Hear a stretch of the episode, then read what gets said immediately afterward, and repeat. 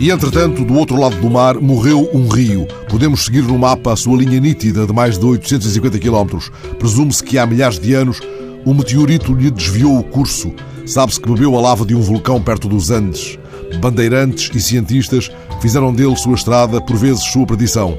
Foi o caso de um grande botânico alemão do século XVIII. Ele estudou a vida deste rio, a que chamaram Doce, e depois de ter enviado para o Museu de História Natural de Berlim exemplares de milhares de plantas, aves, insetos, mostras geológicas, morreu afogado nas suas águas num local chamado Cachoeira Escura. O nome do local vinha da sombra das árvores que tapavam o sol junto à cachoeira, não de qualquer lama escura como esta que afogou o rio num irremediável desastre ambiental provocado por uma empresa mineira. Há dias, José Roberto Toledo escrevia no Estado de São Paulo sobre a morte do rio.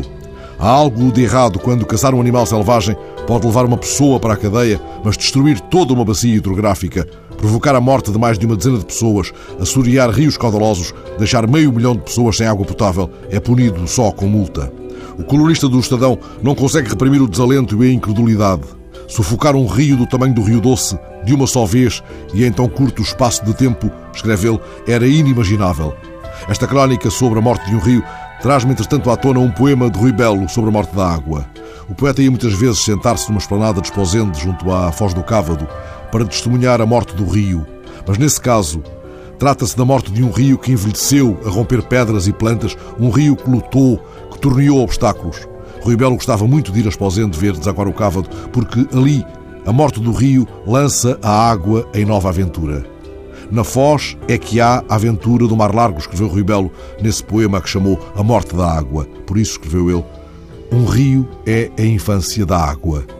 Já a desgraça de Minas Gerais tem levado a população a fazer aquilo a que o jornal Zero Hora chamava ontem velório a céu aberto para o Rio Doce. O jornal contava o que se passa numa ponte no município de Rio Doce.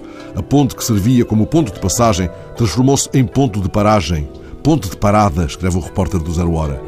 Os moradores e os viajantes param no tabuleiro da ponte e ficam longos minutos em silêncio, olhando o mar de lama que sufocou o rio. O repórter conta o caso do pedreiro Alessandro do Couto, 29 anos. Ele viajou com a mulher e a filha desde um município próximo para prestar condolências ao rio onde costumava pescar dourados e piabas. Acabou a natureza aqui, disse ele ao repórter do Zero Hora, e lançou o anzol às memórias recentes, às noites em que dava para ver os peixes saltando fora d'água.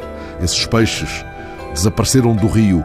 Não poderemos sequer vê-los no Museu de História Natural de Berlim, para onde não foram enviados por um botânico alemão que mordeu o anzol do rio doce e se afogou na cachoeira escura, quando a palavra escuro tinha outra sombra, outra luz.